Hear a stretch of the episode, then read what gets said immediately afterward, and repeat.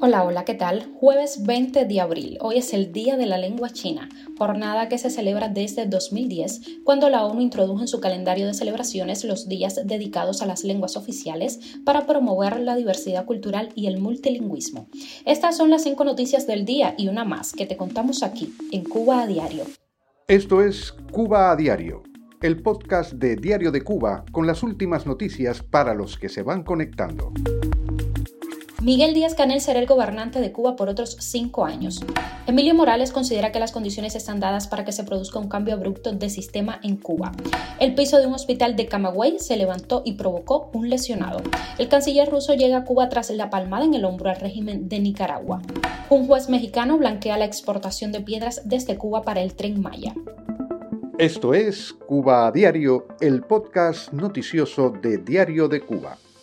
Comenzamos. Como era de esperar, Miguel Díaz Canel fue ratificado por otros cinco años como gobernante de Cuba después de que los miembros de la Asamblea Nacional del Poder Popular, recién constituida en La Habana, le dieran 459 votos a favor de 470 posibles. También fue ratificado como vicepresidente de la República Salvador Valdés Mesa, quien recibió 439 votos. En una sesión de puro trámite que incluyó la intervención de 10 diputados que se dedicaron a alabar al gobernante y su gestión, se consumó la continuidad de Díaz Canel, a quien los cubanos repudian y cuyo ejercicio ha supuesto una pérdida de libertades y derechos, además de una debacle económica. Pese a ello, al presentar la candidatura de Díaz Canel, la Asamblea Nacional del Poder Popular indicó que éste se ha ganado la confianza del pueblo y se ha distinguido en el cumplimiento de sus funciones por su compromiso y fidelidad con la generación que hizo la revolución. De Valdés Mesa se aseguró que cuenta con el cariño del pueblo pese a su ínfima presencia en la escena pública y su aparición apenas haciendo visitas y recorridos junto a otros funcionarios. Tras la lectura de la candidatura de los dos funcionarios para sus respectivos cargos, sin competencia ni opción alternativa, los diputados tuvieron solo 10 minutos de estudio de las biografías de ambos, el único documento valorativo que se les entregó para adoptar una decisión antes de votar. En la votación hubo dos boletas en blanco según el resumen de la reunión difundido por el estatal Canal Caribe. Cuba a diario. Continuamos. Las condiciones están dadas para que se produzca un cambio abrupto de sistema en Cuba, opinó el economista Emilio Morales en el evento El eje de las oligarquías autocráticas latinoamericanas, organizado por el Laboratorio de Ideas Cuba Siglo XXI y celebrado en la Asociación de la Prensa en Madrid.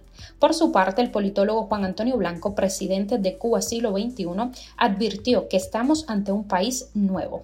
Una de las categorías que nosotros hemos empleado para tratar de entender el tipo de transformaciones que han ocurrido en la economía política cubana es el de Estado mafioso, donde las formas de repartirse el poder y las riquezas es diferente, dijo Blanco.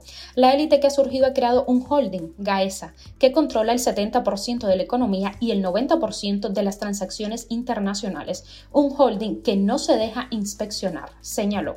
Morales también se refirió en el evento al papel de Gaesa en el colapso cubano una de las tareas que tiene siglo XXI es tratar de desentrañar toda esa madeja empresarial que ha creado Gaesa y que ha derivado que Cuba se convierta en un Estado fallido y en un Estado mafioso.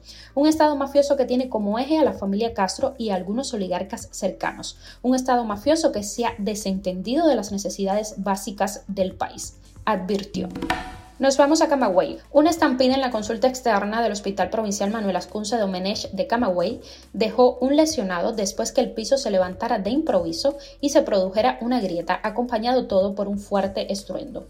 En el muro de Facebook del centro asistencial se aseguró que el suceso ocurrió en el centro oftalmológico ubicado en la segunda planta del hospital, mientras varias personas esperaban para ser atendidas. Se produjo en horas de la mañana, ocasionando temor en los pacientes que asistían a consulta externa. Una lesión a raíz del suceso ocasionado por la salida brusca de las personas. El hospital aseguró en Facebook que pese a lo ocurrido, en estos momentos no representa peligro para la vida de las personas que allí se atienden, aunque no detalló la gravedad del hecho ni mencionó sus causas. Cuba a diario. El ministro de Asuntos Exteriores de la Federación de Rusia, Sergei Lavrov, arribó el miércoles a La Habana procedente de Nicaragua, en la que constituye la octava visita que realiza el aliado del régimen cubano a la isla desde su nombramiento en el cargo. Como parte del programa está previsto que Lavrov sostenga encuentros con su homólogo cubano Bruno Rodríguez Parrilla Y con Miguel Díaz Canel.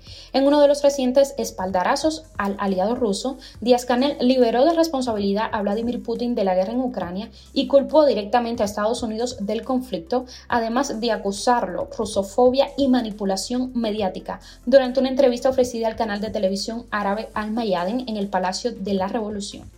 En el día que La Habana recibió al representante del Kremlin, la Embajada de Estados Unidos en Cuba se iluminó con los colores de la bandera de Ucrania. El mismo miércoles, el canciller ruso selló una visita a Nicaragua. Allí Lavrov y el gobernante Daniel Ortega pasaron revista a la cooperación bilateral y exploraron la posibilidad de ampliarla. Un juez de México suspendió de forma provisional el transporte de roca proveniente de Cuba para las obras del tren Maya en el sureste de ese país, además de la construcción de un camino sobre un manglar en Puerto Morelos. La presidenta del Grupo Ecologista, Araceli Domínguez, dijo el miércoles a EFE que la resolución del juzgado primero de distrito en Yucatán se debió a que quedó demostrado el daño que causó el buque Melody en zonas de arrecifes durante el desembarque de 20.000 toneladas de piedra porfirita que llegaron de Cuba el pasado 1 de marzo para las labores del tren Maya.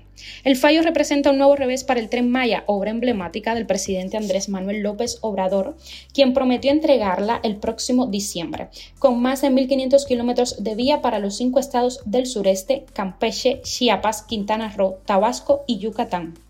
Domínguez avisó que los ecologistas se mantendrán firmes para combatir con todas las herramientas legales la ampliación del principal camino de acceso a Puerto Morelos a costa de la destrucción de zonas de manglar.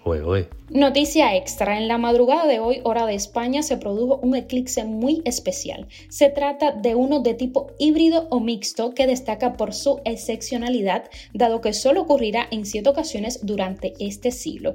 Al fenómeno también se le conoce como anular total y se produce cuando la Luna está más alejada de la Tierra y el satélite se interpone entre nuestro planeta y el Sol. La NASA ha recordado que hace 18 años que no se producía un eclipse como este.